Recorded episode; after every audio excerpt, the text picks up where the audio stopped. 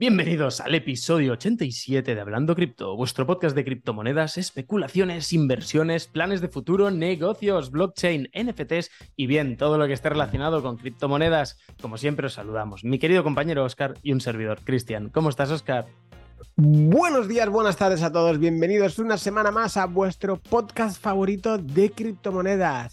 Para quien nos esté escuchando, eh, si nos estéis escuchando desde Spotify, nos podréis ver también en Spotify, pero si os veis por YouTube, eh, mira, mira, mira, mira, mira, mira, Cristian, esto solamente se puede ver. Cristian ahora lo va a describir, ¿vale? Exactamente. Mirar esto, mirar esto, mirar esto, mirar esto. Oscar, Oscar está enseñando por pantalla una camiseta negra muy chula con el logo de Hablando Cripto. Explícanos, ¿qué es esto, Oscar? ¿Dónde ha salido esta camiseta con el branding del podcast? ¿Qué ha pachado?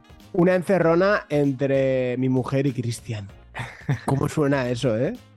Pues que recientemente ha sido mi aniversario y mi mujer, como no sabía qué regalar, como siempre, todas las tontadas las tenemos ya compradas, eh, atinó súper bien atinada a decir y me compró una camiseta y, un, y, una sudadera. La sudadera está súper chula en roja de Hablando Cripto. Así que Cristian tienes la pelota en tu tejado. Yo le he dicho a Cristian 700 millones de veces que hay que hacer camisetas, hay que hacer tazas y hay que hacer de todo. Y él es el que se ocupa. Bueno, él es el que se debería ocupar.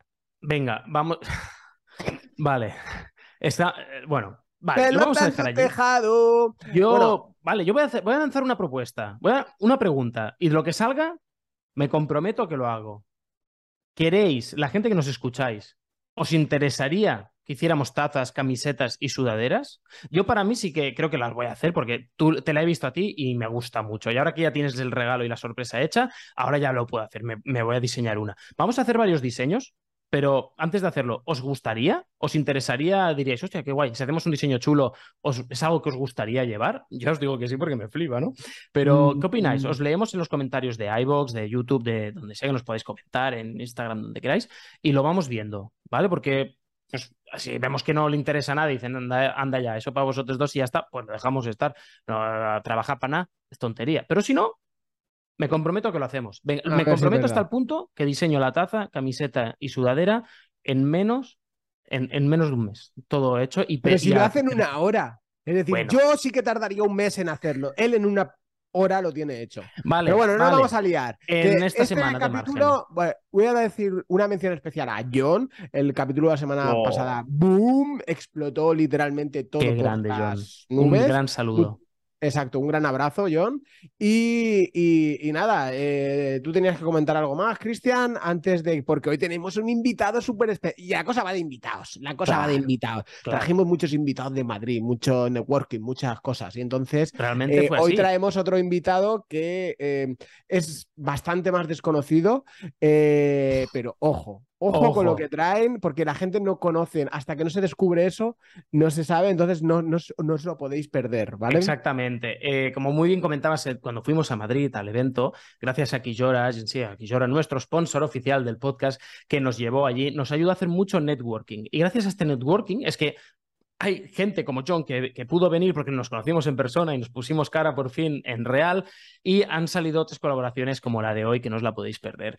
Eh, Hoy es, yo diría, vamos a hablar de, vamos a decirlo ya, vamos a hablar de una blockchain diferente basada en NFT, sobre todo, que es Edera. Y vamos a hablar de, no yo me atrevería a decir, un unicornio español en Edera. ¿Cómo lo ves tú? ¿Me, estoy equivocando? no, ¿no? Es así, es así. Eh, lo que pasa es que la gente no conoce, eh, aún no, bueno, vamos a dejarlo ahí y que nuestro invitado lo, explique bien.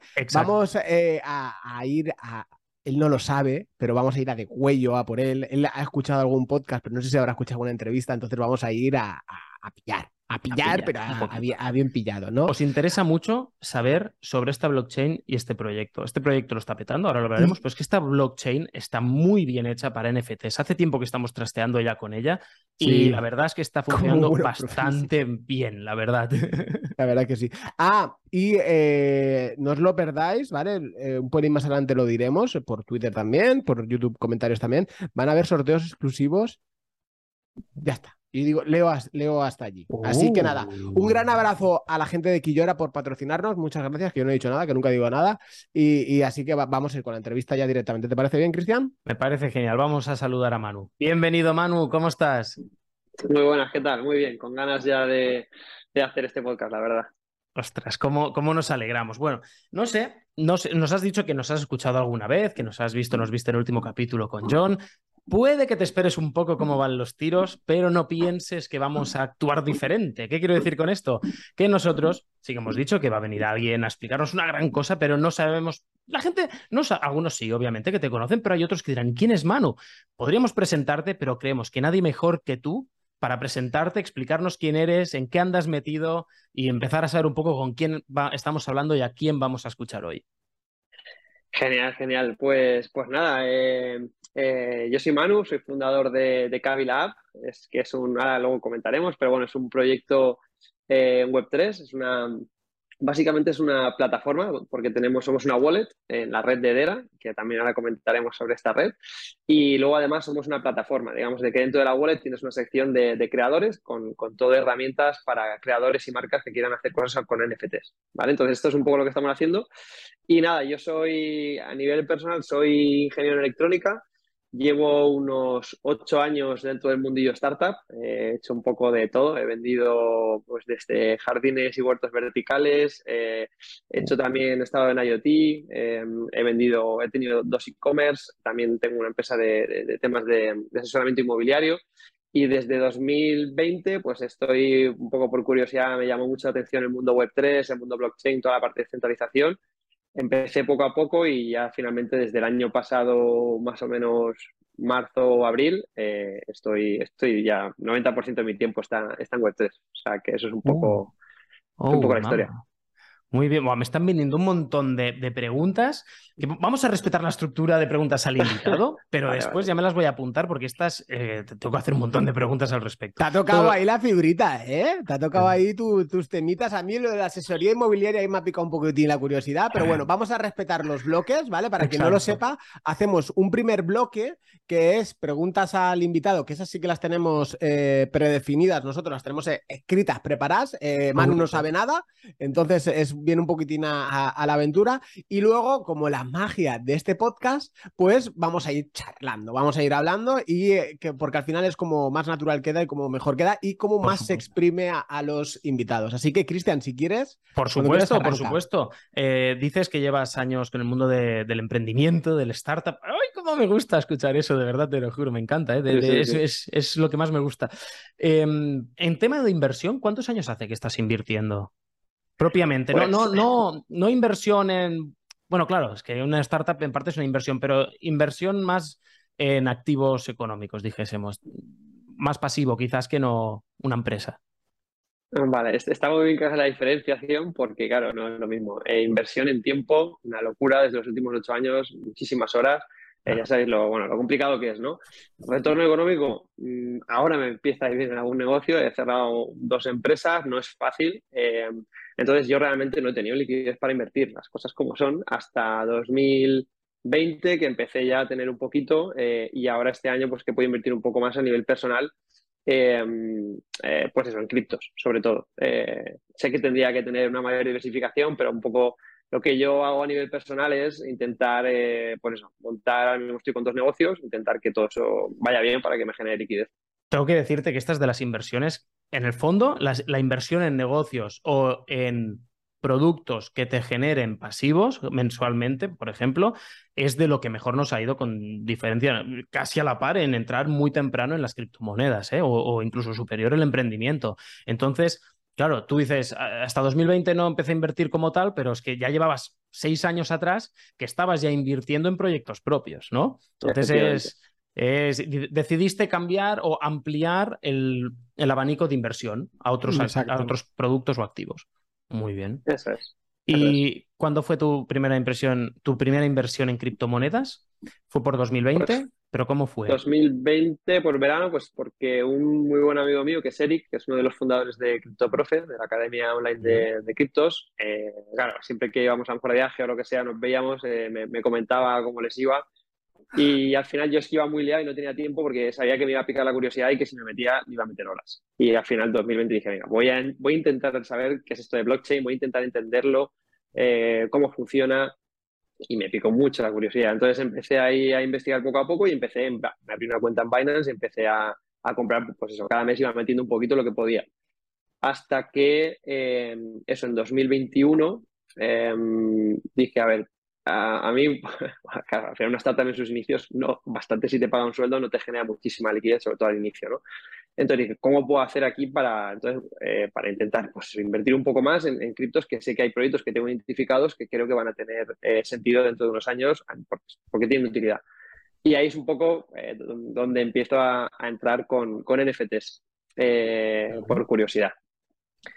Y bueno, básicamente también, eh, bueno, no, no, sé si me enrollo mucho, pero eh, el tema de los NFTs básicamente estuve investigando también por curiosidad, pues cuando empiezas a ver que se venden imágenes a los precios a los que se venden, dices, vale, tengo curiosidad, quiero saber qué está pasando aquí porque, porque esto es raro.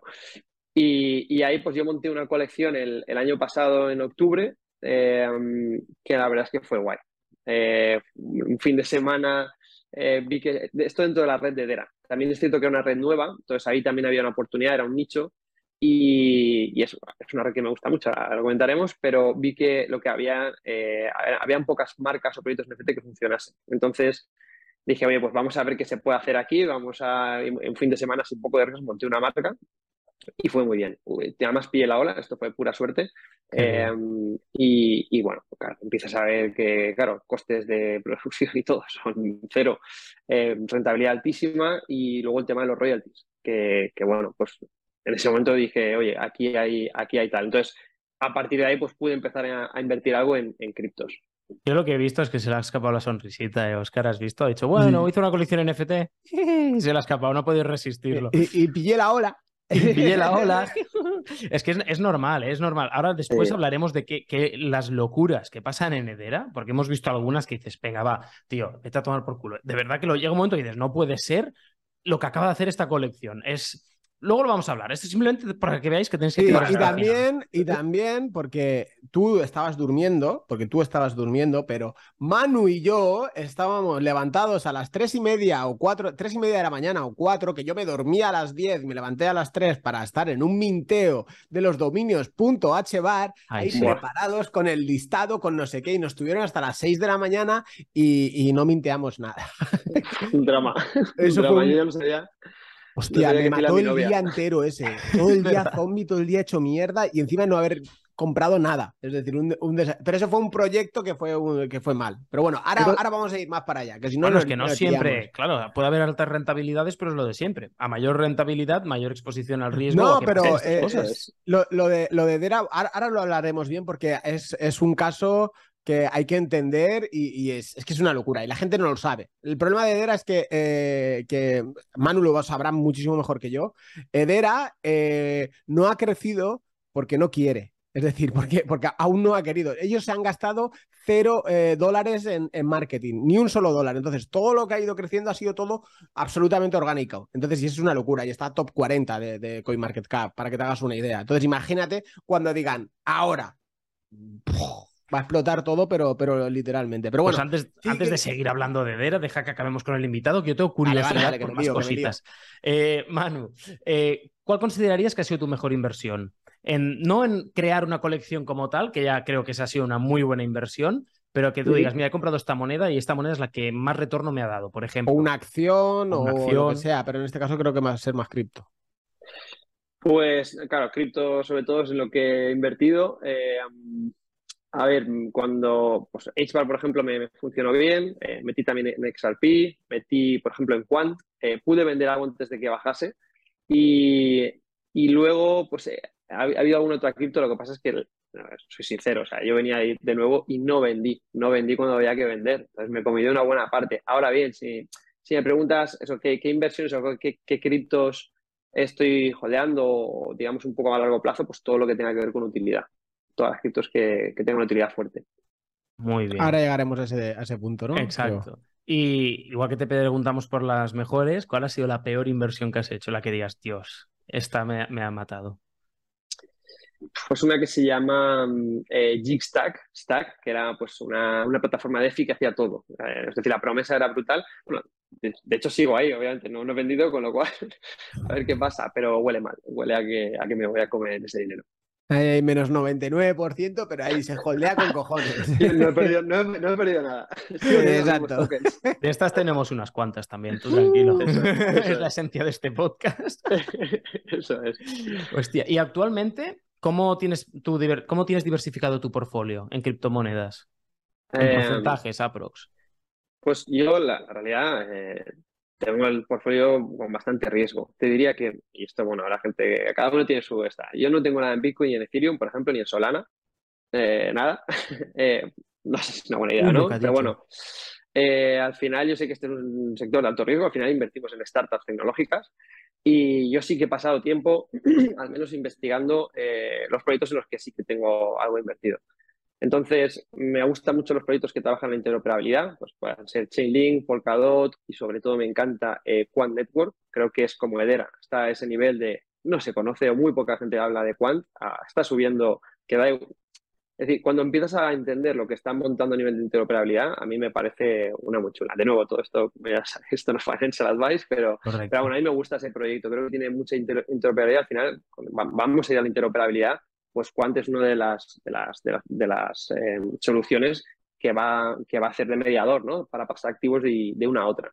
Luego me gusta Filecoin, por ejemplo, porque al final lo veo yo cada día. De todo lo que estamos metiendo en la red a nivel de almacenamiento descentralizado, mm, está soportándolo en mayor medida Filecoin y me parece además una solución muy chula de, de almacenamiento descentralizado. Mm. Luego, XRP, pues por el tema de, todos los bancos o cantidad de bancos que están trabajando el tema monetario eh, sobre XRP. Me gustan las, las DAX en general, pues IOTA, me gusta DAX Constellation por la tecnología y, em, y, luego, pues, por ejemplo, también en Casper Network tengo algo, em, tengo en alguna, por ejemplo, en algún DEX de, de, Edera y luego, obviamente, pues Edera HBAR, que como ya sabréis es mi mayor, eh, es donde tengo más, más metido. ¿no? Para, para, mí, Edera, aunque sea una alta y sea poco conocida, es, es, una de las inversiones de menos riesgo que considero que, que estoy haciendo. Esto ya te digo, es opinión personal. Claro, claro, claro. Ostras, está muy bien porque has dicho varias que nosotros también somos holders. Casper eh, nos gusta mucho y estamos ahí holdeando. De hecho, lo tenemos en un validador ahora mismo. Está allí produciendo un poquito. Y luego has, mencionado una cosa muy interesante que en este podcast lo hemos hablado en alguna ocasión, que es la tecnología de DAC Constellation, que es un concepto, es un concepto diferente, pero muy interesante también. Me, gusta que también lo tengas en el radar. y hay que, quedarse un, poquitín con el mensaje. Que nos lo decía John la semana pasada, es decir, céntrate en los proyectos que, que, puedas seguir, que entiendas, que, veas tú las perspectivas, etcétera, etcétera. No decir, eh, pues, pues, mira, he escuchado a Manu que me ha dicho que compra Chevar, pues voy a comprar a Chevar. No. Fórmate bien, eh, absórbelo todo y cuando ya lo entiendas lo que, lo que tienen entre manos, haz un seguimiento de redes sociales, evolución del proyecto, desarrolladores, etcétera, etcétera. Cuando ya lo entiendas, entonces ya para, para adentro. Lo fácil muchas veces, al fin y al cabo, es Bitcoin, Ethereum, tan porcentaje y eso al fin y al cabo no hay que llevarle tanto seguimiento, ¿no? A Bitcoin sobre todo, a que menos seguimiento hay que, hay que llevar, comprar y, olvidarse. Pero en el tema de altcoins y más con el, riesgo que hay, que, que es eh, eh, riesgo-beneficio, claro, evidentemente, contra más riesgo, pues más probabilidades de beneficio, pero también más probabilidades de hacer el REC menos 99%, ¿vale? Entonces hay que... Es, muy bueno como, como lo, lo, tienes planteado, ¿no? Y... Más, Cristian yo, diría, relacionada con esta, de todas las que has dicho, las que tú dirías tu top 4, entendiendo la tecnología y el proyecto que hay detrás, las, tus cuatro favoritas. ¿Cuál dirías que son? pues por orden Edera, eh, de la eh, luego Quant Network, eh, XRP y la cuarta eh, Filecoin. Filecoin. hay muchos proyectos ahora mismo que están funcionando con Filecoin, además cada vez está teniendo más uso. Todos los NFTs, todos los NFTs Correcto. todo va Filecoin. Todo esto lo está soportando Filecoin. Es una pasada. Es que está muy bien, muy bien, muy bien traído. Está que tienes que indagar, ¿no? Está que no, no, no. Está que... tengo que investigar, sí. No, hay más, ¿eh? Hay, muchos proyectos más, estos son como los que a mí me molan y al final no tengo muchísimo dinero, pues oye, lo que puedo lo meto en estos, pero, pero hay muchos otros. A mí también me gusta Z Network, eh, bueno, Z Network creo que es la de los vídeos, la parte que es el YouTube este también descentralizado. Hay muchos proyectos muy guays y muy potentes, sobre todo los que trabajan verticales, por ejemplo, eh, Telcoin, que es al final para todo el tema de, llamadas y demás. Luego creo que está Blog, Blogs no sé qué, que era también de tema de transporte, pues todos los transportes del mundo, que puedas pagar con ese token. Hay muchas cosas interesantes. Eh, pero sí que es cierto eso, como, como comentabas, Oscar, que al final hay que, hay que entenderlo, porque a mí se me escapan muchos, pero por lo menos los que tengo algo de dinero, no entiendo todo, pero sí que para mí tiene una utilidad potente y, casos y usos reales de industrias enteras. Exactamente. Y finalmente, para acabar, con tus inversiones, ¿tienes un plan de salida?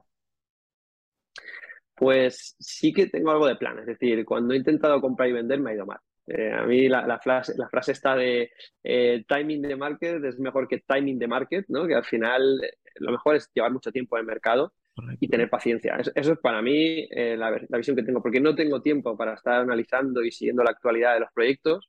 Entonces, lo que mi estrategia es, yo compro los proyectos que por mi día a día en el trabajo veo que, que empiezan a tener sentido o que tienen utilidad o que empiezan a tener eh, adopción fuerte a nivel eh, de corporaciones, bancos, etcétera, y eso lo holdeo mínimo, mínimo hasta el próximo, hasta el próximo bull run, que ahí sí que intentaré hacer algo de liquidez, pues no sé, vender a lo mejor 50, 60% y, y esa es mi estrategia. De momento no, no compro ni vendo, simplemente holdeo hasta el próximo, muy buena. No sabemos cuándo va a venir la próxima Bull Run, porque la cosa es que viene un panorama. Ritmo, ritmo, ritmo. Viene un panorama jodido, amigo, amiguitos. Efectivamente. A ver si lo va a ver nuestros hijos la siguiente Bull Run o nuestros nietos. Efectivamente. Tiene que venir antes. Yo me quiero jubilar antes, Oscar. No me, no me des esos disgustos. Ya veremos, ya Papá, vale, muy bien. Dejamos aquí las preguntas del invitado porque es que ya no me, no me resisto más. Manu, explícanos, porque has mencionado Edera, H-Bar varias veces. ¿Qué es Edera? Vale, pues Edera eh, no es una blockchain, esto para empezar. Eh, es, una tecnología distinta que se llama Hashgraph, eh, pero que básicamente, si lo resumo mucho, hace lo mismo que una blockchain. ¿vale? Es decir, la, finalidad es la misma, solo que resuelve los mismos problemas de una manera mucho más rápida, mucho más segura y mucho más escalable económica. Esto es como el resumen, ¿no? Edera es una, es una red que se lanzó en 2018, es Proof of Stake, Em, y este algoritmo Hashgraph lo, inventó uno de los dos fundadores. Eh, a mí hay tres cosas que me gustan de ERA. El equipo fundador, las dos personas que lo fundan, la tecnología y el sistema de gobernanza. Entonces, el, eh, hay un genio, un genio matemático que se llama Limon Berg, que es uno de los dos fundadores, es un americano que lleva 20 años, eh, bueno, primero trabajó en defensa, en temas de seguridad, eh, luego también está muchísimos años en el mundo de startups. esta es una persona que se podría haber retirado hace tiempo, eh, pero bueno, es un genio de estos que como pasatiempo tiene resolver problemas matemáticos muy complejos, ¿vale?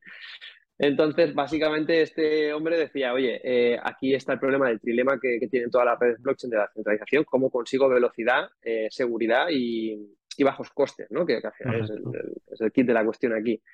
Y, es, y, no encontraba solución. Llegó un momento de decir, vale, no hay una solución a este problema, no se puede tener todo. Hasta que un día se le ocurrió eh, una idea que era meter un hash de información en cada transacción. Cuando tú haces una transferencia, pues en esa transferencia va un hash de información que, te dice eh, cuándo, se ha, cuándo se ha enviado esa transacción y cuándo has recibido. No nos vamos a meter en detalle, pero básicamente esto lo que hace es que sea la manera más rápida, eh, teóricamente hablando, de distribuir una información entre muchos nodos. Esto es lo que permite Hashgraph. Luego, además, es ABFT. ABFT es muy importante cuando, cuando veáis una red. Tenéis que ver si es BFT o ABFT. Esto significa em, eh, cómo, cómo, funciona la red y cómo está, digamos, eh, a nivel de seguridad la red. ABFT es el mayor, también de manera teórica, el mayor grado de seguridad que se puede conseguir. Por ejemplo, Solana es BFT. Le falta la y eso es importante, porque es leader base. Eso significa que cuando atacan el nodo líder, toda la red peta y se cae. Y esto, hasta que no cambie la red, eh, es que van a tener ese problema. Entonces, son detalles, pero que al final lo que importa es que Dera tiene de, base una tecnología muy buena y una, es una layer 1, es una capa 1 y, tiene una base muy potente. Transacciones por segundo, pues llega a hacer 10.000 eh, transacciones por segundo fácilmente eh, y además luego tiene multisarding que se puede ampliar a todos los shards que quieras, con lo cual es infinitamente escalable y, luego lo que, lo que comentábamos también del, tema de los costes, los fees. En Edera hay una cosa muy chula y es que no tiene gas fees variables, son fijos. Entonces, tú como empresa no estás pendiente de si me va a costar 100 o 100 mil. Eso es imposible. Es que así como vas a montar un negocio. Entonces, todos los fees son fijos y además es que el de media el fee es 0,0001 dólares, con lo cual es como si no existieran. Eso a las empresas pues, grandes, sobre todo, que tienen que mover millones de transacciones, eh, pueden construir sobre esto. Es que sobre otras redes no se puede construir una, aplicación o un uso masivo. Entonces, bueno, estas son cosas que, a mí me gustan de Dera como decía, el equipo fundador me parecen dos auténticos cracks, son dos personas súper humildes. Su filosofía es queremos montar una red a 100 años vista, todo a largo plazo. Ahí comentaba Oscar que no hacen marketing. Ellos tienen un lema que es eh, All Substance, Zero Hype. ¿Vale? Es, como.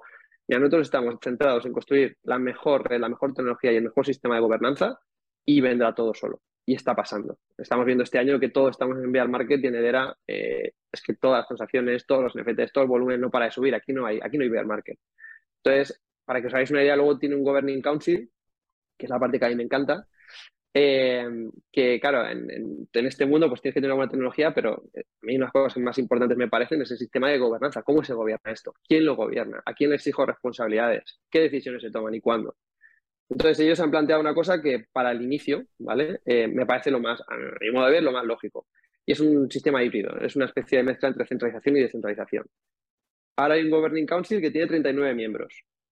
Entonces, estos 39 miembros son grandes entidades de todo el mundo y distintos países, distintos sectores. Hay universidades, eh, la mayor universidad politécnica de la India, que asesora al gobierno indio en todo el tema de criptomonedas, eh, una de las universidades, de más prestigio de Londres. Eh, luego tienes empresas como Google, IBM, T-Mobile, eh, Ubisoft para todo el tema del gaming. Son monstruos que están trabajando sobre, sobre EDRA, que están en el Governing Council. Y luego también tienes bancos, que eso es muy importante, el mayor banco de África, bancos muy potentes de Australia. Entonces, claro, cuando empiezas a ver qué, empresas y corporaciones están empezando a construir sobre EDRA, pues te da una idea de, de, de a mí me da confianza. Y luego lo, que es interesante es que ese Governing Council eh, ahora mismo tiene un voto cada entidad y solo pueden estar un tiempo determinado, como una democracia. Entonces, claro, a mí eso me da seguridad porque, uno, estas empresas no se pueden jugar a hacer cualquier, claro. cualquier tontería.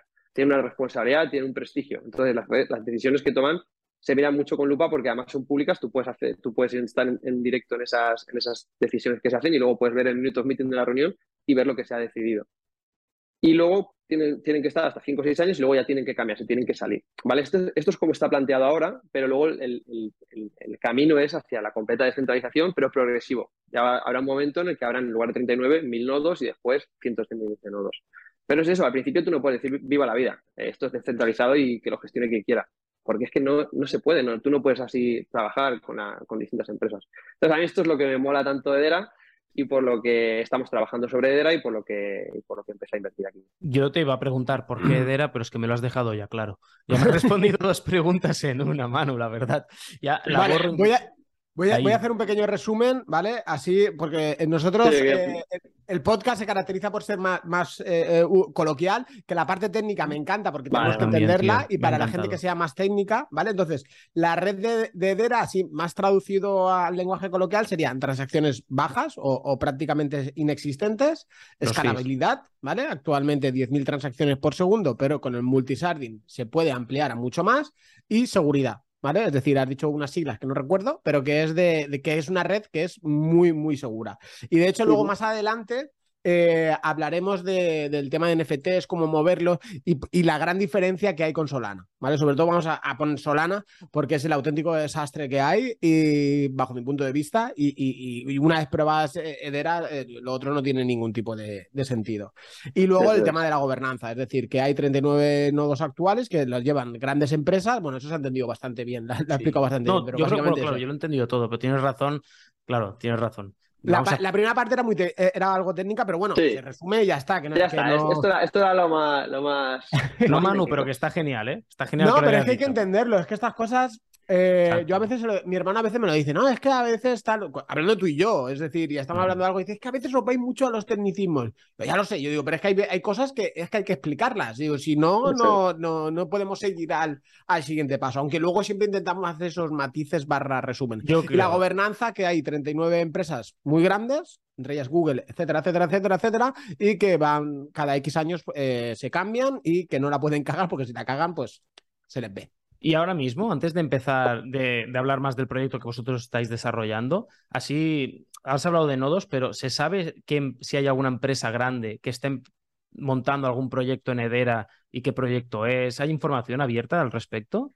Sí, esto es buena pregunta porque están pasando cosas muy gordas. No, no porque lo intuyamos, sino porque hay una página web que es ederatransactions.com que básicamente tienes las transacciones que hay por segundo en la mainnet, que es digamos la, capa en la que se trabaja todo, y luego en la testnet, que es donde se hacen las pruebas antes de salir a producción. Ahí vemos que hay varios días que la comunidad empieza a compartir porque hay de repente picos de 8.000, 9.000 transacciones por segundo. Claro, estos son las grandes corporaciones que están haciendo sus pruebas. Claro, todos queremos verlas en mainnet, pero es que lleva tiempo. Es que, es que una, una, eh, una corporación grande que va a lo mejor a, traquear todos los dispositivos que tiene y tiene billones, por ejemplo, Atma es una de las empresas que está en el Governing Council, estos traquean billones de, ítems en todo el mundo. Entonces, eh, cuando esto lance, pues claro, eh, va, a tener un volumen muy fuerte. Luego, por ejemplo, eh, la ENTEC es la, organización encargada de asesorar al gobierno americano en el dólar digital. Bueno, pues acaban de, digamos, pasar un proceso donde están trabajando con XRP y con la ENTEC que lleva Edera.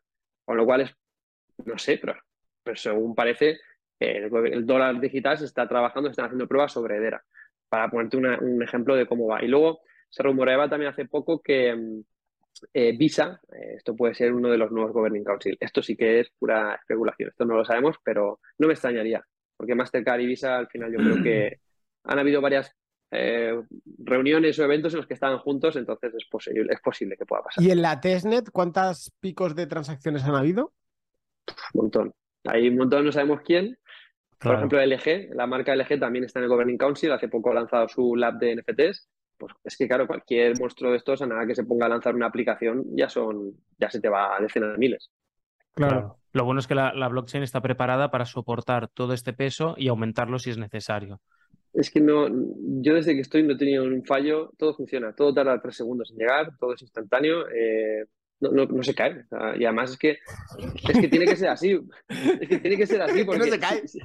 Es, que, es que si la red cae ahora, que no hay adopción masiva, que estamos cuatro frikis aquí jugando a, a, las criptos, cuando hay una adopción masiva con corporaciones, gobiernos, todo, o sea, si, no si eso no se soporta ahora, ¿cómo se va a soportar en el futuro? Entonces tiene que ser así. Ahora mismo la red tiene que ir ligera, porque todavía estamos en el año cero de todo. Entonces, ¿entendemos que esta red no es solo para NFTs? No, no, no, es una blockchain de capa 1, o sea, una, blockchain, no, perdón, una DLT de capa 1 como si fuera Solana para todo, eh, para cualquier cosa que quieras hacer sobre una red descentralizada. Pero bien hecho, ¿no? es, Ese sería el resumen, ese sería el resumen, es una blockchain bien hecha. Vale, pues ahora, ahora que entendemos esto, ¿en qué lleváis dos años, año y pico trabajando tu equipo y tú? Pues nada, nosotros, eh, yo empecé, bueno, como os comentaba, lancé mi colección NFT, a, raíz de eso, muchos colegas del mundo de marketing me dijeron, oye, eh, ayúdanos a lanzar nuestra colección NFT y solamente con el boca a boca, no, no hice ni una web ni nada, empecé a recibir una cantidad de proyectos de todo tipo, de restauración, restaurante que quería sacar sus NFTs, eh, un concesionario de motos, marcas de moda, alguna conocida, de todo, de todo. Y yo, claro, yo me estaba flipando. Yo al final gestioné la primera colección de CryptoProfe, que fue muy bien, de NFTs, se llama Cryptocrats. Hicimos una colección muy exclusiva de solo 100 piezas y tal. Pero me encontré con que eh, había, había, primero, no había herramientas. Es que no, no hay herramientas realmente. a mí me gusta decirlo que los NFTs son los coches. Nos han dado coches a todo el mundo, pero no hay carreteras. Entonces, claro, eh, claro es que no sirven para nada bueno, a ver, servirán, tienen muchísimas utilidades y aplicaciones, pero hay que construir la infraestructura. Entonces, ahí es un poco donde dije, más, más o menos por febrero, dije, vale, esto, eh, si quiero seguir ya incluso trabajando con clientes, que al final no es la idea, al final nosotros vamos a montar herramientas automáticas para, para que cualquiera las pueda usar, hay que construir esta infraestructura. Y de ahí nace el proyecto que estamos ahora, que es Kabila, y, empezamos a montar, bueno, empecé a montarlo en marzo, lo más difícil fue encontrar desarrolladores blockchain que se, que se, quieran, que quisieran meter en Edera. claro que no había hasta entonces, seguramente, ¿no? Eh, hablé con alguna empresa, algún este del sector profesional. O sea, yo diría que es lo más complicado ahora mismo, es encontrar desarrolladores. Sí, desarrolladores ya normal de toda la vida, eh, es muy difícil. Correcto. desarrolladores blockchain y desarrolladores que, se quieran meter en Edera. Entonces, no existe. Entonces, lo que hay que hacer es, vale, una persona muy curiosa, que sea currante, que le mole, que sea, que sea curiosa y tal, pues, oye, esto es lo que yo he visto, ¿qué te parece? Entonces, así es como conocí a Adri, eh, que es uno de los socios cofundadores ahora. Es una máquina, Adri ya lo, habéis visto por redes, el tío trabaja 32 horas al día, para él la media jornada son 12 horas, eh, literal. Y luego además es un apasionado de los NFTs y él es desarrollador full stack y ahora mismo es experto en Edera. Yo diría que Adri es una de las personas que más saben en general a nivel global y sobre todo en España de, esta red, porque llevamos ya mucho tiempo eh, pegándonos con ella. Luego Adri trajo a Fran, que es otro desarrollador full stack con todavía más años de experiencia. Fran es un crack y también se ha metido en el proyecto. Y luego el cuarto socio es Oscar Subirana, que, bueno, es amigo mío del mundo del marketing. Él es un, como le gusta, es un buscavidas. O sea, es un tío que, ha hecho bastante dinero eh, gestionando campañas de Facebook y de Instagram Ads. Y, y, también ha entrado en el proyecto, además ha entrado también como uno de los inversores. Entonces, nada, pusimos esto a rodar en julio y desde entonces la verdad es que, bueno, muy, muy guay. Eh, todavía falta lo más importante, que es que lanzamos la beta ahora en octubre con todas las herramientas para creadores pero estamos, estamos contentos. La comunidad además es súper guay, eh, tenemos una comunidad que, bueno, muy, muy chulo. Ahí, porque nos gusta y se nota el cariño, pero es recíproco. También de ellos es, es, es muy guay, mucho apoyo. Eso lo hemos visto. Él, no lo puede decir porque dirían, es que no tiene abuela, pero yo, yo sí que lo puedo decir porque yo lo he visto desde fuera. Es de las mejores comunidades de NFTs de, de, muy de, Dera, pero bueno, mm. de Dera es la mejor, pero con, con muchísima diferencia. Son los más grandes, el, el, Discord es una auténtica pasada, es una maravilla, ¿vale? Es decir, eh, sé que no lo puedes decir, pero yo sí que lo puedo decir, me puedo permitir el lujo de decirlo porque lo he visto y sé, y sé lo que hay. Eh, exprime un poquitín más eh, Kabila. Es decir, ¿qué, deficiencias o deficiencias no? ¿Qué vistes, qué, nichos o qué necesidad tenía Edera cuando entraste y dijiste, hostia, aquí hay un nicho muy grande que explotar, que yo puedo crear esto? Es decir, ¿qué, vais a hacer o qué estáis haciendo? ¿Qué vais a hacer y qué va, qué va a solucionar? ¿Qué problema va a solucionar? Esa es la pregunta. Pues, pues, esta es una buena pregunta, porque aquí yo, para mí un poco que como que se juntan muchas cosas de estos años de aprendizaje con startups y de estar pasándolo mal, pero al final aprendes algunas cosillas, ¿no? Y al final yo sí que me di cuenta, estuve, por ejemplo, dos años en lanzadera, conocí un montón de gente y, pude ver un montón de negocios. Y al final aprendí que es que, no lo hice mucho, pero es que es muy importante, es que los nichos son claves para un negocio.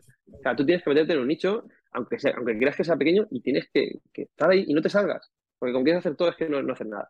Entonces, claro, dijimos, vale, Edera ya es una red que poco conocida, pero con mucho potencial. Es un buen momento para entrar. Luego, el mercado habla hispana o sea, el hecho de que podamos estar hablando de Vera, a mí te juro que me hace feliz, porque es que en enero o en septiembre del año pasado, pero te digo, no había nadie que habla, no había nadie de España, estaba yo solo ahí con, los americanos que estaban empezando.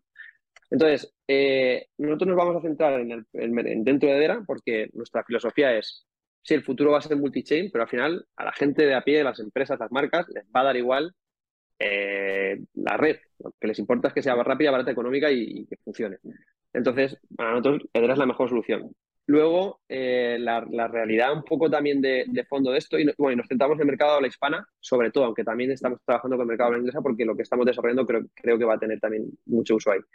Pero la pregunta del por qué eh, viene de dos cosas. Como emprendedor, pues eh, he tenido dos problemas normalmente fuertes, ¿no? Uno es el acceso a financiación, si no tienes contactos o si no tienes alguien que te dé dinero así a mano o, si no tienes muchos conocimientos financieros, eh, y aunque lo tengas, eh, es un proceso lento. Una ronda de, inversión es un proceso largo, lento, eh, costoso y además nadie te garantiza nada. Y mientras tú estás haciendo eso, ¿quién lleva tu negocio? ¿no? Entonces, el acceso a financiación es un tema muy complicado. Y un poco unas cosas que yo vi con el tema de los NFTs, que ahora aquí sé que tienen muy mala fama y tal, pero hablo de los NFTs de alta utilidad. Yo al final me di cuenta que, ostras, nosotros cuando gestionamos la colección de CryptoProfe, pues se vendió bastante con una comunidad que en el disco eran 400 personas. Es decir, 400 seguidores, eso no es mucho. Pero es que a nada que cada uno compre un NFT de 100 euros, eh, estás financiando 40.000 euros, no está, no está mal. Entonces, un poco lo que hacemos en Kabila, el objetivo de Kabila es ayudar a marcas eh, y a creadores a financiarse con colecciones NFT de alta utilidad. Y puede ser cualquier sector. O sea, es decir, oye, pues mira, yo quiero montar mi negocio, necesito 50.000 euros, voy a montar un e-commerce de, macetas de cerámica y plantas y necesito un horno, eh, necesito gastos de marketing y necesito, pues bueno, 30 o 40 mil euros. Oye, pues empiezo a montar una red social en Instagram, eh, empiezo a moverme con mi comunidad, me empiezan a conocer y a los que les gusta este sector, los que les gusta la cerámica, los que les gustan las plantas, les digo, oye, si compráis este NFT, vais a tener acceso con un 30% de descuento. La primera tanda de macetas os las voy a hacer personalizada. Vais a tener acceso a mi horno cuando queráis coger vuestras piezas una vez al mes. Voy a hacer talleres y vais a poder venir. Y además os vais a sentir, eso, y eso parece que no, pero a la gente le gusta apoyar, le gusta sentirse parte. Son una especie de inversores. No es una acción porque no estás comprando acciones de la empresa, que, muchas veces no interesa que entre cualquiera. Eh, pero es una manera súper rápida de financiarse, si das utilidad, ¿no? si no solamente es una foto. Entonces, eso para nosotros es muy potente. Los NFTs lo que queremos hacer es que, o lo que estamos intentando es que, que sean una manera de, financiar a, a los proyectos. Qué bueno. Ay, perdón, que está silenciado. Eh, ¿Vosotros vais a filtrar esos proyectos? Pues esto también hemos tenido esa discusión en equipo y no. Lo que vamos a hacer es un poco como, como pasa en Twitter, ¿no? Es decir, vamos a, por ejemplo, el Launchpad. Es decir, cualquiera va a poder hacer a nuestras herramientas, va a, ser, va a ser acceso tokenizado, es decir, tú entras en nuestra aplicación y para acceder a las herramientas tendrás que comprar el Creator Pass, que es un pase que vale 69 dólares y te dura seis meses. Entonces tú lo compras y ya tienes acceso a todas las herramientas. Aunque las herramientas también tienen un pequeño fee función de volumen que, utilices.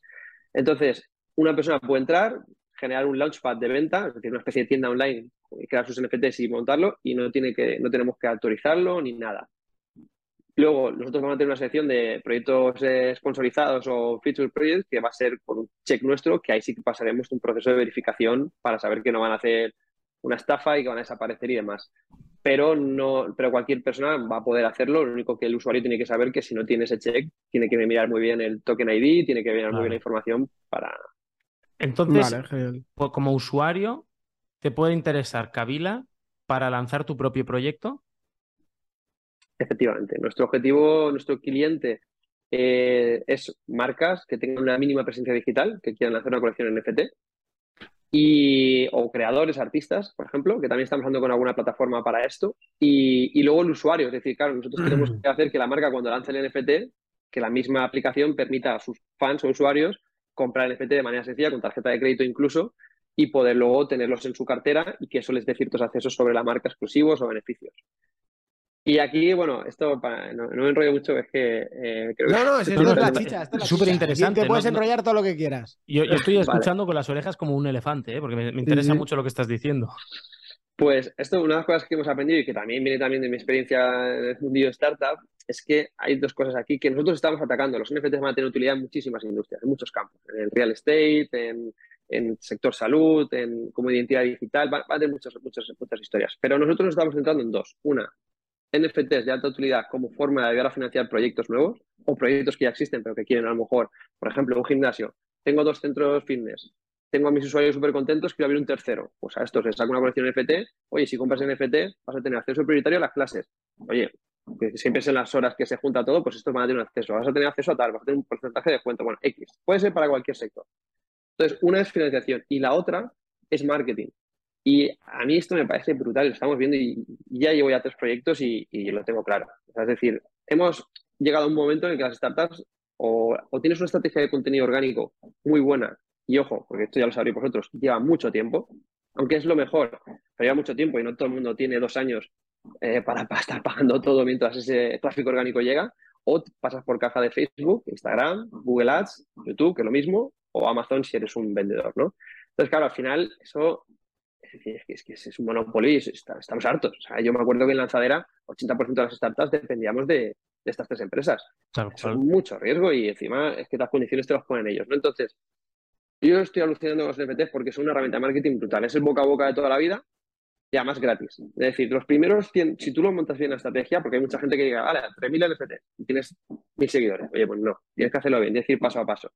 Si lo haces bien y a lo mejor lanzas una primera colección de 100, 150 para los más fieles, estos se convierten en, abanderados de la marca, porque están comprando un pedacito de la marca que, aunque no sea una acción de la marca, saben que si el proyecto mejora y va llegando gente, va subiendo el valor.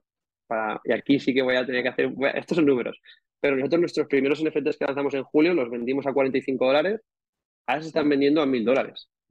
Y, hay volumen, es decir, estamos hablando de que hay unos 50.000 dólares, veía esta mañana, de volumen en el proyecto.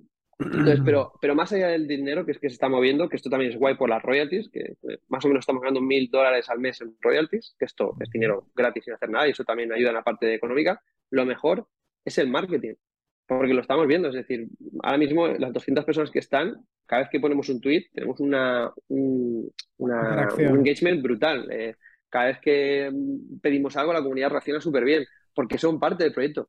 Entonces, esto me parece brutal y cuando las marcas empiecen a entender esto, creo que va a ser una de las que, todas las marcas van a tener, igual que tienen su web y sus redes sociales, van a tener su estrategia NFT por, por esto.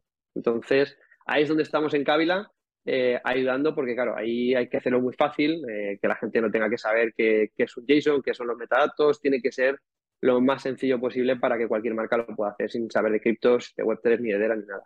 Y entonces, además de hacer de Launchpad, ah, también entiendo que tenéis integrada vuestra propia billetera, ¿o cómo lo hacéis eso? que estás comentando ahora? ¿O lo conectáis con, con otra como Hashpack o cómo lo, cómo lo hacéis? Pues esto también es clave y fue una decisión que estuvimos un, tiempo valorándola, porque al final es como si estuviéramos montando dos empresas. Nosotros somos una wallet, eh, una wallet descentralizada, que no, no, aquí nosotros no tenemos el acceso a, las private keys, y luego somos una DApp, una, plataforma NFT, pero todo integrado en la misma. Entonces, el creador básicamente lo que hace es que se loguea en su wallet y, ahí tiene las herramientas. Entonces, tú cuando creas la colección NFT, todo queda dentro de tu wallet y luego puedes distribuirlo. Tenemos una herramienta que estamos sacando también que es Bulk Sender, que es para hacer envíos masivos. Oye, pues mira, quiero que a estos les llegue la Wildlist, quiero que a estos otros les llegue este token. Em, estamos haciendo también alguna herramienta relacionada con el arte, que no puedo contar mucho más, pero esto creo que va a ser un bombazo guay. Y luego el Launchpad, em, herramientas de creación NFT simple, creación de colección, analítica. Eh, hay, hay ahí estamos haciendo unas cuantas cositas. ¿Y, todo esto ya está operativo o en qué, en qué, estado estáis ahora mismo? Es decir, si ahora compro un NFT de, de Kabila, ¿qué, me voy a encontrar? ¿O ¿Ahora o en los próximos meses? Vale, pues esto también es guay que nosotros al final, yo digo, no somos un proyecto NFT, porque nuestro core es desarrollo de tecnología. Herramienta, sois una eh, herramienta, ¿no? Efectivamente, nosotros somos una herramienta. Eh, pero lo que, lo que pasa es que, claro, queríamos predicar con el ejemplo y además financiarnos, que al final nosotros estamos eh, captando dinero de parte privada, de inversores privados, parte de colección NFT y luego parte con unas fundaciones que estamos en contacto que, que a ver si hay buenas noticias próximamente. Entonces, los NFTs los lanzamos, pero queríamos que predicar con el ejemplo y decir, vale, estos NFTs tienen que ser de alta utilidad. ¿Vale? La imagen pues, está chula, cuenta el camino, del camino del héroe, que está relacionado con cable y tal, pero, pero tiene utilidad. si tú compras NFT, dentro de nuestro servicio o producto vas a tener descuentos bastante importantes, vas a tener eh, accesos a herramientas, eh, sobre todo esa es la parte más importante. Y luego, pues, eh, tenemos un canal privado en Discord donde está toda la comunidad y donde vamos comentando. Entonces, ahora mismo, si tú entras en Kabila, puedes acceder a la wallet, a la primera versión alfa que tenemos, que que le hemos pegado un cambio que todavía no se ha hecho, pero, pero, va a cambiar mucho la, la, interfaz. Y puedes comprar eh, tokens, o sea, puedes enviar eh, tokens de DERA, tienes tu, tu historial de, de, transacciones, tienes tu lista de contactos, tu galería NFT. Eso, pues, no sé si la primera, una de las primeras wallets de España con galería NFT. Hay también una, una, herramienta de comercio seguro que permite comprar y vender NFTs entre dos personas, que, o sea, intercambiar poniendo un precio de manera segura. Y eso es lo que hay hasta hoy. Y lo que va a venir en octubre, que es lo, potente, es la parte de creadores, que eso es lo que estamos, bueno, Adri no ha podido venir hoy porque estamos metiendo muchas horas y ahí creemos que, que, nos gustaría pegar un golpe sobre la mesa porque hay muchas herramientas que la comunidad necesita y, que estamos ahora trabajando en ellas. Algunas ya están funcionando. Por ejemplo, hoy, esta mañana, hemos minteado los, unos, unos, NFTs que son los Legendary Keys y los Supreme Keys, que es para los que más NFTs han comprado de la primera edición, pues se les da un pequeño obsequio entonces eso lo hemos minteado con nuestra herramienta y lo, lo hemos enviado de manera masiva o lo vamos a enviar de manera masiva con nuestras herramientas, con lo cual estamos ya con ganas de, lanzarlo todo. Qué bueno, te iba a preguntar por el roadmap, pero ya me lo has, me lo has contestado. Entonces, para, para, resumir un poco, para la gente que conoce Solana, vosotros, entre otras cosas, sois una mezcla iba, de. Iba a decir lo mismo. ¿Ah, sí? De Launch My NFT, por ejemplo, que es una plataforma, una app que puedes crear tu colección de NFTs y te lo hace todo, sin tener que estar tú picando código. Y a la vez también sois como una billetera estilo Phantom, todo relacionado con Solana, ¿eh? para que nos entendamos. Lo digo bien. Entre otras cosas, sois estas dos. Tenéis, estáis integrando una, sois una suite de herramientas para Edera. Efectivamente, Y Marketplace también, ¿no? ¿Se entiende? Todavía no? pero nosotros un poco lo que estamos haciendo es en lugar de ser un marketplace, es estamos intentando dar herramientas para que las marcas se lo monten por su cuenta, que puedan crear un, su marketplace y demás. Entonces, de momento les ofrecemos el Launchpad, que lo que te genera eso cuando has terminado es un enlace que pueden compartir en redes y la gente ya ve su Launchpad, que pueden personalizar, poner su logo, colores corporativos, pueden hacer una personalización más o menos guay. Y después nos gustaría, el siguiente paso sería que sobre este Launchpad, esto se va a llamar el portal del creador, vas a tener colecciones antiguas a nivel de marketplace, que la gente de la comunidad pueda comprar y vender esas colecciones. Pero esto mm. vendrá para 2023. Y hay ahora mismo, nivel, yo voy lanzando, ¿eh, Oscar? Es que me, van saliendo preguntas preguntas que creo que le puede interesar a toda la gente que nos escucha y eh, a, mí personalmente me interesan mucho. Ahora mismo, esta, esta suite de herramientas, este producto que vosotros tenéis, ¿hay algo parecido en el mercado que solucione lo que estáis solucionando vosotros? ¿O está todo por separado o no hay nada creado? ¿Cómo, estáis en ese aspecto? Y yo te puedo hablar de Dera. Eh, sé que en, Y, en, esto hay cosas que están avanzadas, pero a, mí trabajar sobre Dera me parece una ventaja competitiva porque al final, mm, cuando entras, ves lo fácil y lo rápido que va todo y lo bien que va todo. Entonces, en Edera ahora mismo es, es, un, es un poco caos porque el Launchpad hay dos que lo hacen, pero tienes, es un proceso de tienes que escribirles un formulario, esperar, no es, no es automatizado, no es que llegas, te lo montas y lo lanzas. Luego el arte, la parte de arte, que aquí no puedo contar mucho, pero eso cada uno se lo hace como, como puede, porque no solamente tienes que hacer el arte generativo, tienes que crear los metadatos de cada imagen. Entonces, eso la gente se está buscando la vida y no es fácil. Entonces, esto lo queremos resolver. Eh, luego, herramientas de envío masivo, creación de NFT simple o NFT o creación de una colección un poco más compleja. Eso no. ahí está Turtle Moon Tools, pero eh, la experiencia no es, no es buena. Eh, no hay algo que realmente englobe. Nosotros lo que queremos es oye, que una persona cuando piense en hacer una colección NFT piense en Kabila y, y lo haga con nosotros. Entonces, por eso lo estamos haciendo en inglés también, porque creemos que en toda la comunidad habla inglesa ahí puede, puede tener. Por supuesto, es que lo tenéis que hacer. Es que me, estás diciendo de alguna manera que estáis creando herramientas para ponérselo fácil a todo el mundo. Y al final, algo que hemos visto en otros, en otros ecosistemas es que las herramientas que más se usan son las que son más sencillas. Nosotros, pues por ejemplo, estás viendo hacer una colección, tú, vuelvo otra vez hacia atrás, ¿eh? puedes, eh, Launch My NFT, por ejemplo, que creo que se llama algo así. Tú pones ahí y es muy fácil de hacerlo. ¿Cuál es la parte difícil? Si no, abres Visual Studio y te empiezas a, escribir y a, smart contracts y con, luego con React y librerías lo haces. O eres un programador o estás vendido. Y lo que hacéis vosotros es, no, no, tú eres una empresa, tú no tienes que preocuparte de tener un equipo de desarrollo. Te lo voy a poner fácil, una interfaz que sea muy intuitiva para ti, que como aquel que dicen 10, 20 clics, en una hora te saques toda la colección y la puedas vender. Eso es. Eso es una gran ventaja competitiva lo que estáis haciendo entonces. A Cristian la has convencido, Manu. Él, ya está convencido. es que estamos realmente, no sabemos qué va a pasar, pero estamos con muchas ganas de sacarlo. Porque esto que comentabas de los clics, nosotros hemos definido que en cada una de nuestras herramientas no pueden haber más de siete pasos. Hay una primera etapa que es eh, la etapa, la, fase cero, la sección cero, que es la, informativa. Oye, esto, esta herramienta hace esto, estos son los fees, y te pone una pequeña descripción. Y a partir de ahí hay siete pasos, máximo. Entonces, eh, es lo que estamos buscando. Estamos buscando que, como decías tú, unos pocos clics tengas montado, montado el tema. Y lo, tenemos, mm, estamos cerca de tener ya el tema. Luego lo que nos faltará es una o dos semanas de, acabar de muchas pruebas, mucho error y afinarlo. Pero en principio, si todo va bien, a mediados de octubre lo, lanzaremos. O sea que ya, os contaré. Cristian, como puedes ver, es el tecnológico, ¿no? Es decir, el y esto, y esto, yo soy el del dinero. Eh, eh, ¿Cómo gana dinero Kabila? Pues aquí eh, nosotros, bueno, como decía, una entrada de dinero de la empresa son los NFTs. De momento solo hemos vendido 200 NFTs, pero ha ido bastante guay. Pero este no es nuestro negocio. Nuestro negocio es la herramienta. Entonces nosotros ahí cobramos el, pase de creadores, que es lo que decía, son 69 dólares cada seis meses. Y luego una vez que entras, cobramos pequeñas comisiones en función del uso. Eh, cada vez que minteas un NFT, cobramos. Claro, esto es otra cosa buena de. Como los fees son tan bajos, te permite hacer negocio metiéndote un pequeño fee en la plataforma. Si tus fees por mintear ya son la hostia por la que la red es una porquería, pues no puedes meterle tus fees como empresa. Entonces, aquí podemos ponernos fees muy bajos y aún así eh, el fee total que paga el cliente es, muy bajo. Entonces, cobramos, por ejemplo, 0,09, o sea, 9 céntimos por NFT minteado, 3,90 eh, por token creado para cuando creas una colección, 3,90 dólares. Esto se, se pagaría en, por token creado. Entonces, cuando creas una colección, creas un único token y luego mil NFTs sobre ese token. Y luego, por ejemplo, en la herramienta de Launchpad nosotros cobramos un 3,9% de comisión de venta, que es la herramienta donde más realmente nosotros ganamos dinero. Y luego en la herramienta de arte, que es lo que no puedo comentar mucho, ahí también, cuando se utiliza, se cobra 19 céntimos de, o sea, 19 céntimos de dólar eh, cada vez que se genera este arte.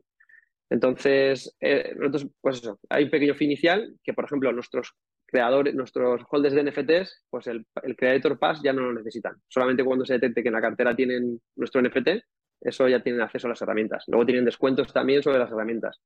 Y ahí es como, como vamos, una pequeña comisión de, del uso de las herramientas. Qué bueno. Vale, genial. Cristian, ¿dudas? Yo, bueno, estoy, es que yo estoy ahora mismo eh, con. Yo voy a lanzarle una, técnica y ya está. Y me callo, no digo nada más técnico. Simplemente, yo estoy programando ahora con React y, con Solidity. ¿Con qué lenguaje se programa Edera? Desde el desconocimiento absoluto, te lo digo. ¿eh? No, no tengo ni idea cómo lo estáis haciendo. No sé si lo sabes. Eh, esto es otra pregunta buena porque en Edera nosotros llevamos desde marzo desarrollando a tope y no hemos programado un solo smart contract todavía, a día de hoy.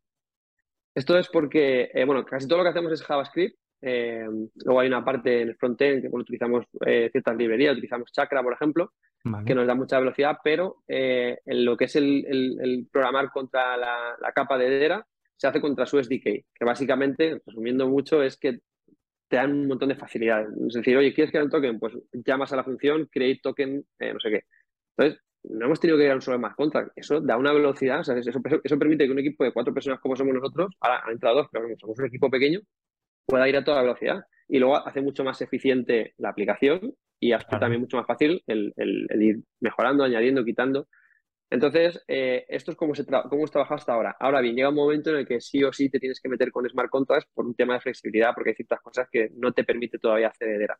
Entonces ahí es, era SVM compatible, con lo cual se trabaja en Solidity como, como en Ethereum o como cualquier otra. Entonces ahora hay muchísimos proyectos de Ethereum, muchísimos proyectos de Solana que cada semana vemos que vienen porque dicen, oye, me vengo con mi código y lo meto en Edera, que es todo. Claro, porque si es compatible con la EV, con la máquina virtual de Ethereum, ya está. Eh, a ver si voy a tener que empezar a programar en Edera, Oscar. Yo no te digo nada y te digo todo. y, ahora, y ahora yo em, quiero comentar, ¿vale? más que preguntar, comentar, y, tú ya nos dices. Em, los grandes problemas que nos. Esto, eh, de una manera, por decirlo de alguna manera, es, Dera es una Solana killer, ¿no? Por decirlo de alguna manera. Solana ha cogido mucha fama, tiene todo el volumen, pero la red es una mierda, lo sabemos. Eh, independientemente de la red que sea mejor o peor, han habido muchísimas estafas, ¿no? Es decir, eh, a la hora de mintear, te han mandado un link y el link es una estafa, un NFT etcétera, etcétera. NFTs que te mandan estafa. Entonces me gustaría eh, que explicaras, Manu, que es mejor que tú. Eh, ahora mismo está Hashpack, creo que se llama la, billetera que hay, que bueno, será tu competencia. Pero bueno, ¿qué es lo que vais a tener que hacer vosotros eh, o cuando estéis? O, las diferencias de, utilizar una billetera sin decir nombres o... ya le he No, no, no, totalmente. las, diferencias de, una billetera en la red de Solana a una billetera en la red de, de Dera. Esa era la pregunta. Pues, no, además con, con que sí, que no, es competencia. estos van en avión. estos son los primeros que, de los primeros y es verdad que su producto es la leche. es una muy buena billetera. Eh, además, el otro día hablé, con May, que es la CEO, o sea, estamos en contacto porque al final nos interesa que crezca el ecosistema. Es que al final no es un tema de competencia, ahora mismo lo que falta es volumen, ¿no? Y, y esto, pues bueno, tiene una solución muy guay. A nivel de, de lo que me preguntabas con respecto a Solana, eh, como he trabajado con Solana, he hecho cosas en Solana, pero no la conozco tanto, pero lo que sí que te puedo decir es que, por ejemplo, a nivel de NFTs, verdad no te pueden enviar un NFT a tu cartera si tú no la asocias previamente. Entonces eso ya te quita todo el spam y toda la porquería que, se envía en otras colecciones que, no paran de enviarte cosas a tu cartera. Entonces, bueno, eso ya le da un grado de seguridad. Y luego, en general, cuando queremos desarrollar cosas sobre Edera, hay muchas cosas que a veces nos da rabia porque nos gustaría hacerlas, pero que por seguridad nos dicen los desarrolladores que esto todavía no se permite, tienes que hacerlo de otra manera. Entonces, trabajan, por, lo que decía, que era, no hace marketing, ellos buscan hacer una red a 100 años vista. Entonces, si esto no va a ser seguro, no lo implementan en la red de momento o te buscan la vía para hacerlo de otra manera.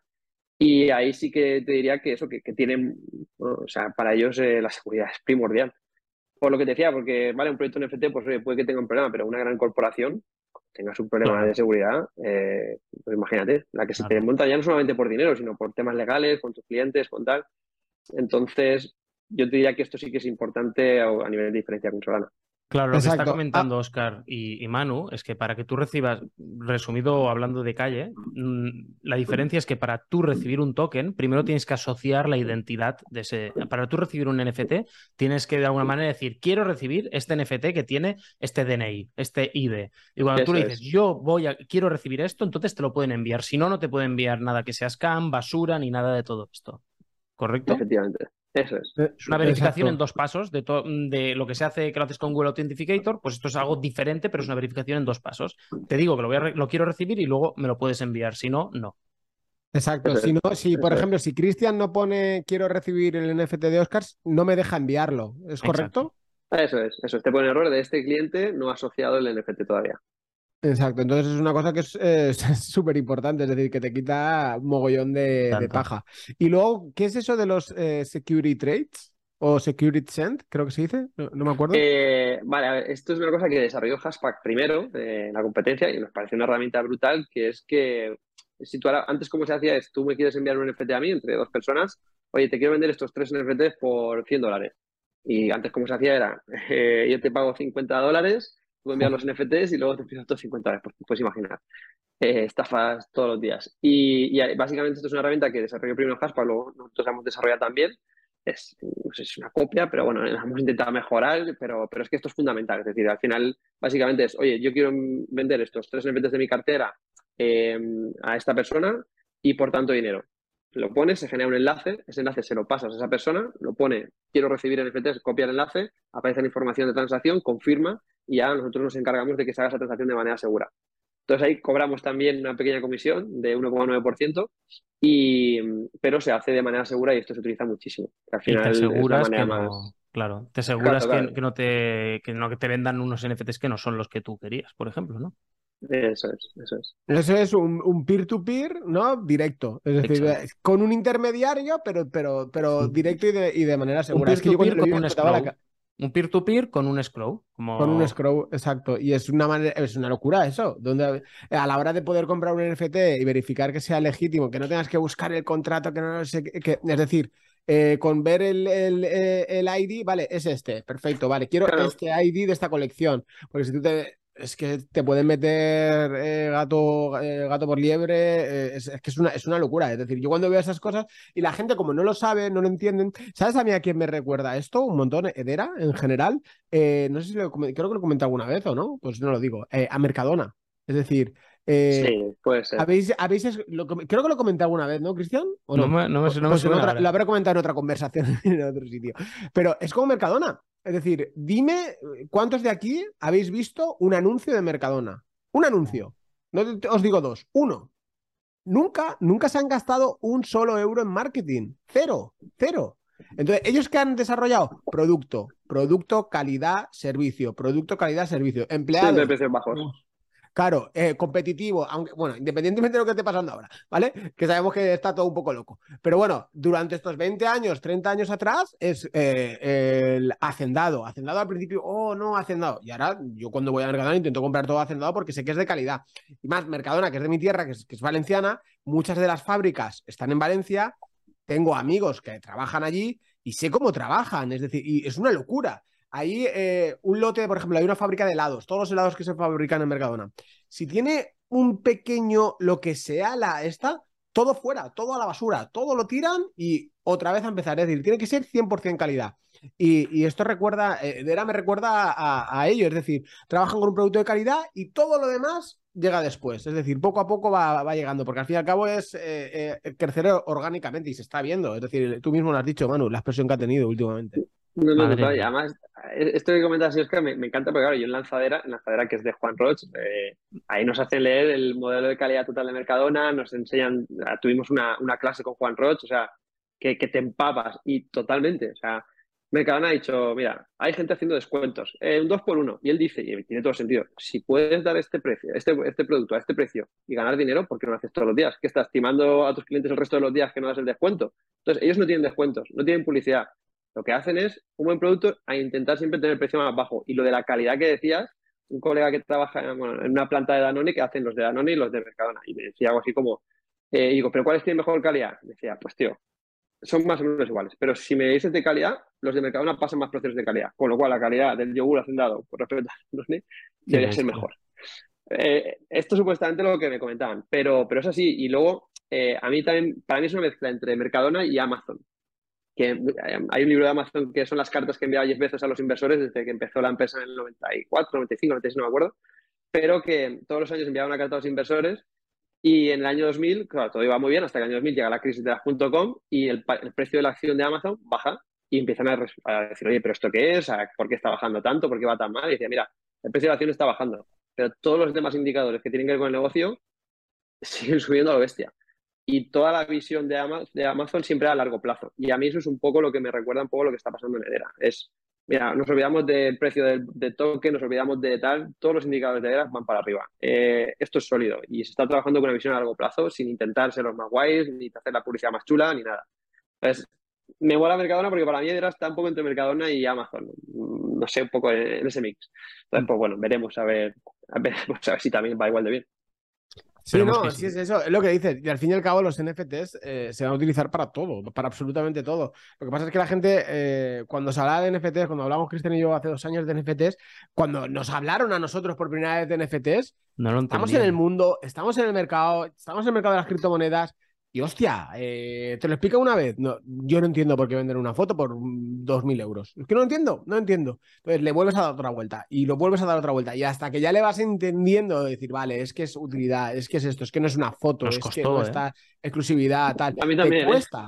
Claro, y a gente que estamos dentro del ecosistema nos cuesta, pues tú imagínate, a, se lo explicas a tu madre o a tu padre o a tu hermano o a tu primo. Es decir, es que no lo entienden. Y entonces es un proceso que va a llevar mucho tiempo, más tiempo de lo que lo que son las criptomonedas, ¿no? En sí. Y, pero cuando llegue la adopción, que llegará, no llegará ahora, a lo mejor llegará dentro de 10, 15, 20 años o 5, no se sabe, porque al fin y al cabo los, los mercados van tan, esto va todo tan, tan acelerado.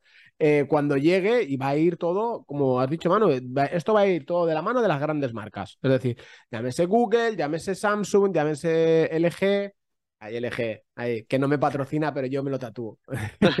es una historia muy, muy, muy larga, Manu. Ya un día te la contaré. Sí, por favor. Eh, sí, a veces aquí sabes que falta algo. Entonces va a ir todo de, va a ir todo de la, de la mano, de, la manu, de la mano de, de, estas, de estas empresas, ¿no? Menuda masterclass. me risa. Menuda masterclass de, de Dera hemos tenido hoy, de, de Kabila en general. Hostia, me, estoy contento, ¿eh? me está gustando mucho este capítulo, tío. He aprendido, he aprendido un montón. Gracias, Manu. De verdad te lo digo, ¿eh? De verdad que Yo sabía que Cristian le iba a volar. No, no, le he dicho nada, porque él no ha indagado. Tiene alguna noción, pero el tema de, de, de, ERA lo llevo yo más. Entonces yo sé que él no sabía nada. Entonces yo me he callado como una, como una mala persona, ¿no? Y le he dicho esto, tal. Y porque, ¿sabes por qué? Porque esto, eh, todas las preguntas que puedan tener nuestros oyentes, sé que las iba a tener Cristian y que Cristian las iba, las iba a hacer. Y de hecho creo que te lo dije por teléfono cuando hablamos la, primera vez. No sé si te lo. No quiero decirle mucho. Exacto, ¿ha visto? Yo digo, porque sé, lo conozco, lo conozco. Es que si me informo, después hay cosas que daré por supuesto, por supuesto, y no, y no vale la pena que lo hagamos así, que dudas que me salgan a mí, probablemente dudas que tenga la gente que nos está escuchando. Puede que nos hayamos dejado alguna duda, que nos encantaría leeros en, los comentarios de cualquier duda que tengáis, si podemos os la responderemos, o qué os está pareciendo, qué os ha parecido este capítulo. Realmente, jodo, ¿eh? ahora, espérate, Cristian, que, que, ahora viene lo bueno, que lo hemos dicho al principio. Oh. Vamos a, vamos, que sé que se te olvida, pero a mí no. Solo para los que han estado hasta el final de todo. Exacto. Es decir, vamos a sortear. ¿Qué vamos a sortear, Manu? Vamos a tener para la gente de YouTube, solamente en exclusiva, para la gente de, bueno, YouTube, Spotify, todos los que nos estén escuchando barra oyendo. Sí que el sorteo se va a hacer mediante el link del vídeo de YouTube en el capítulo 87, ¿vale? Eh, vamos a sortear seis Wileys para la colección Gen 1. Cuéntanos un poquitín sobre la, Gen 1 y, cómo funciona, qué es eso de la whitelist, cómo funciona, etcétera, Vale, pues así brevemente, que ya me enrolla mucho. Eh, básicamente, como al final cuando lanzas una colección de NFT, si lo estás, si, si la comunidad hay, mucha demanda y, y, hay, ese NFT tiene valor, pues eh, lo que se hace es que se lanzan unas whitelists que son como eh, un, un, NFT con un acceso a la precompra o una venta privada para recompensar a, aquellos de la comunidad que más se involucran, que más están ahí, para que no se queden sin tener acceso a, la compra de ese NFT, que no es gratis, es que simplemente tienen acceso a poder comprar ese NFT. Es un acceso eh, prioritario a la compra, ¿no? Es que puedas comprar si tú quieres, que no te quedes sin, porque la venta al público igual hay 100 o 200 y hay 2.000 personas que quieren comprar. Efectivamente, las colecciones buenas normalmente esto es como, pues eso, hay un, hay un límite, hay, pues hoy se van a lanzar 1.800. Claro, si tienes 3.000 personas que pasan muchas veces dándole a refrescar ahí en el minteo, eh, o sea, en el lanzamiento, pues, pues claro. Entonces estas Wallis lo, lo, que hacen es que lo que vamos a dar es que la gente que le, que interese y que le mole, pues la Gen 1, que es la próxima colección que vamos a lanzar, que, que lo que puedo decir es que eso va a ser con arte generativo, van a ser todos distintos, van a tener también utilidades dentro de la API y más cositas eh, pues bueno, que van a tener, vamos a hacer ese sorteo, a ver qué tal, a ver si hay suerte. Vale, muy bien. ¿Cuánto, eh, esa colección Gen 1, eh, cuánta, cuánto supply tiene? van a ser 3.000 piezas, pero se van a lanzar en, progresivamente, por lo, como estamos haciendo ahora, para no cargarnos el, precio mínimo de... Por batch, ¿no? Batch, para el que no lo entienda, eso muchas veces lo vais a oír en, en Edera, eh, son tramos, ¿no? Lotes. Lotes. Ah, vale, es mi inglés. Luego, os puedo contar una cosa curiosa que me pasó en el gimnasio el otro día con mi inglés nativo. Pero bueno, no tiene nada que ver con esto. Pues eso, son, son lotes, ¿vale? Es decir, si en el caso de, la, Gen 0, es decir, eh, han sido tres bats de 100, si no recuerdo mal. Si, 300 piezas en total y 100, 100 y 100 son 100, 100 y 100. Pues esto pues lo, harán similar. Entonces que sepáis que cuando digan batch 1, batch 2, batch 3, es que es del primer tramo, segundo tramo, del primer lote, segundo lote, tercer lote, para que ya la gente se vaya familiarizando con, con ello. Así que bueno, para todos vosotros, eh, bueno, para todos los que nos estáis escuchando, lo único que vais a tener que poner es un hashtag Kabila y, entre ahí saldremos los ganadores para, para, la semana que viene, ¿no? El próximo capítulo que estaremos tú y yo seguro. Sí, perfecto. Me parece genial. Sí, ahí metiéndonos mano, ahí un poco. Y ya, y ya comentaremos ahí cómo, cómo hacer para recibirla, lo de asociar el token que habíamos comentado antes y ya esto en, en el disco lo, pondremos esta información. Eso, eso es importante, se me ha olvidado. Se me olvidaba. Es decir, en, en, en la descripción os vamos a dejar todas las redes sociales de, de Kabila, su web, etcétera, etcétera, ¿vale? Para que cualquier, sobre todo Discord, que ahí tenéis trato directo con pues, Manu, Adri, con, con todos, directamente podréis eh, hablar, con la comunidad, vais a ver la comunidad, como os va a explotar la cabeza literalmente. Y yo tengo una última pregunta, que llevo de todo el rato pensándola, y yo digo, ostras, eh, ¿en qué momento meterla? Lo voy a meter al final.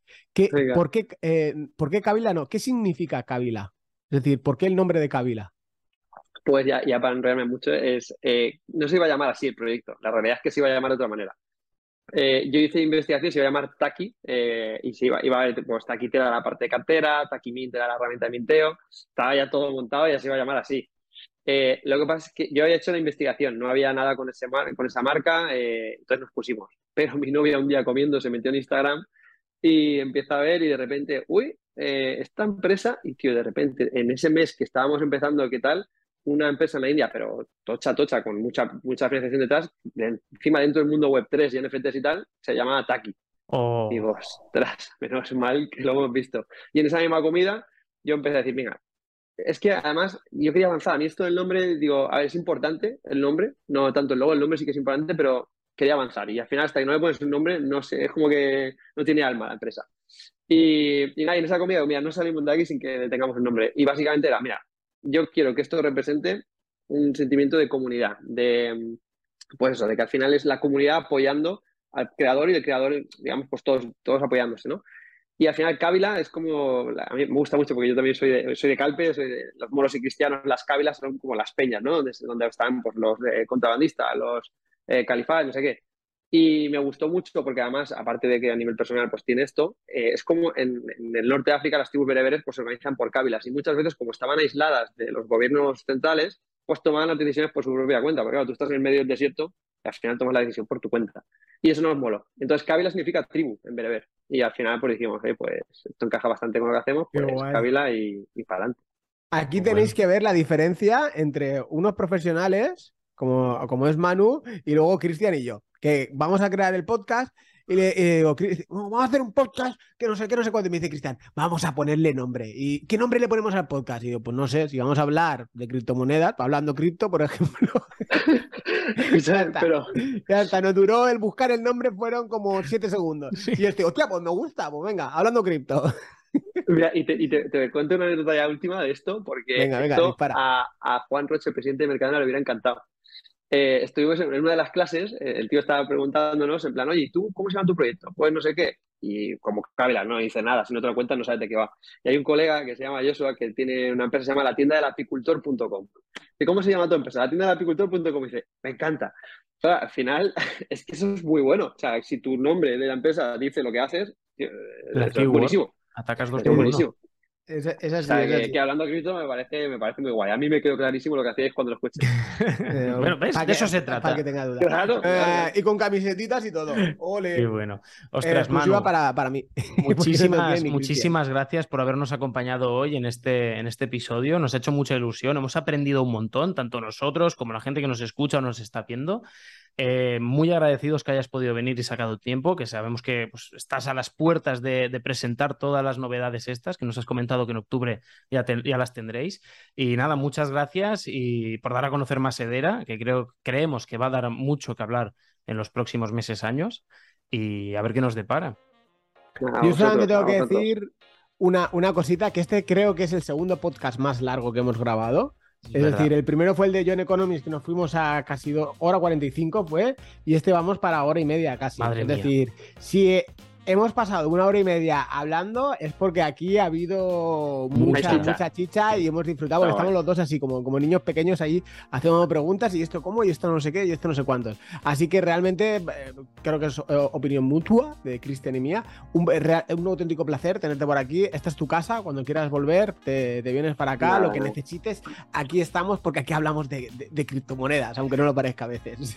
Nada, muy, muy, muy guay. Y gracias a vosotros porque al final también a mí me encanta vuestro podcast, siempre que cojo el coche me pongo Spotify y os pongo y me lo paso muy guay, o sea que, que un placer de, estar aquí y mil gracias porque al final, joder, al final también hay visibilidad buena para el proyecto y para Edera, que yo lo que digo, creo que es una red, eh, creo que es ese gigante dormido, creo que es eso que pasa desapercibido y hay que empezar a hacer ya ruido, si no lo hacen ellos lo haremos nosotros. Muy bien. Pues nada, muchas gracias chicos a todos por escucharnos una semana más. Os leemos en los comentarios, dejar ese like que siempre se os olvida y a nosotros se nos olvida decirlo, lo decimos en el último momento. ¿Qué, qué logo ponemos para este capítulo? Yo ya tengo uno en mente. Pues el que tú tengas en mente, venga. Mira, a ver, ¿puedes enfocar el, logo que tienes tú ahí? es que te lo iba a decir. Queremos cucuruchos. Queremos, ¿Hay uno que es cucuruchos? ¿O, helado. Algún helado seguro que tiene que haber, ¿no? Sí, helado. Yo quiero logos de, helados para esta semana. Muchos helados. paso, paso este que tengo. Esto es de la campaña Edera de verano, que se llama Edera Heat Wave, ola de calor. Y por eso pusieron el helado, porque está yendo a tope. Por eso os paso si queréis la imagen y la tenéis ya. No, la gente con los emojis tienen que buscar un emoji que sea de, una, de un helado y lo tienen que poner en los comentarios. Para saber, para saber que han estado hasta el final. Exacto, los fieles seguidores. No los que nos se ponen a meternos con nosotros sin, leer el podcast, sin haberlo escuchado. Es que Cristian lleva muy mal el hate. Yo lo, llevo, cada vez mejor, cada vez mejor. Sí, sí. Pues nada, chicos, muchísimas gracias por escucharnos una semana más y nos vemos la próxima semana. Adiós.